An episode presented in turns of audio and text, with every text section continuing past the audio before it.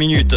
Et tout de suite, on va faire le point sur l'info de ce mardi 1er novembre. L'essentiel de l'actu sur Rouge avec Pauline. Bonsoir Pauline.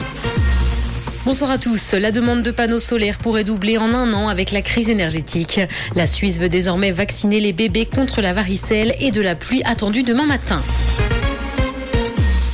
La demande de panneaux solaires pourrait doubler en un an avec la crise énergétique. Des chiffres romans confirment l'explosion des demandes de nouvelles installations photovoltaïques dans tout le pays. Les installateurs ont du travail plein les bras. La flambée annoncée des prix de l'électricité dans le pays a d'ailleurs amplifié ce phénomène. La puissance photovoltaïque supplémentaire installée l'an dernier a bondi de 43% par rapport à 2020 selon l'Office fédéral de l'énergie. La Suisse veut désormais vacciner les bébés contre la varicelle. Les recommandations vaccinales sont mises à jour pour 2023. Elles concernent les plus jeunes avant leur premier anniversaire et les raisons sont sanitaires mais également économiques.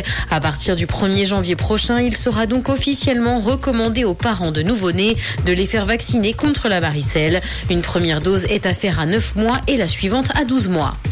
La définition du viol en Suisse est problématique selon l'ONU. Si le pays a fait des progrès en matière d'égalité homme-femme, il reste encore du chemin à parcourir. La question de la définition du viol et l'égalité salariale pose encore problème. Pour la quatrième fois depuis 2001, le comité compétent de l'ONU a examiné l'application en Suisse de sa convention sur l'élimination de toutes les formes de discrimination à l'égard des femmes. Dans l'actualité internationale au Japon, le maire de Tokyo a délivré les premiers certificats d'union pour les couples de même sexe. Le mariage pour tous reste cependant illégal dans le pays alors qu'une majorité de Japonais sont pour, selon un sondage récent. Le Japon est d'ailleurs le seul pays du G7 à ne pas reconnaître l'union des couples du même sexe. Cependant, le gouvernement a fait des pas vers l'acceptation de la diversité sexuelle ces dernières années.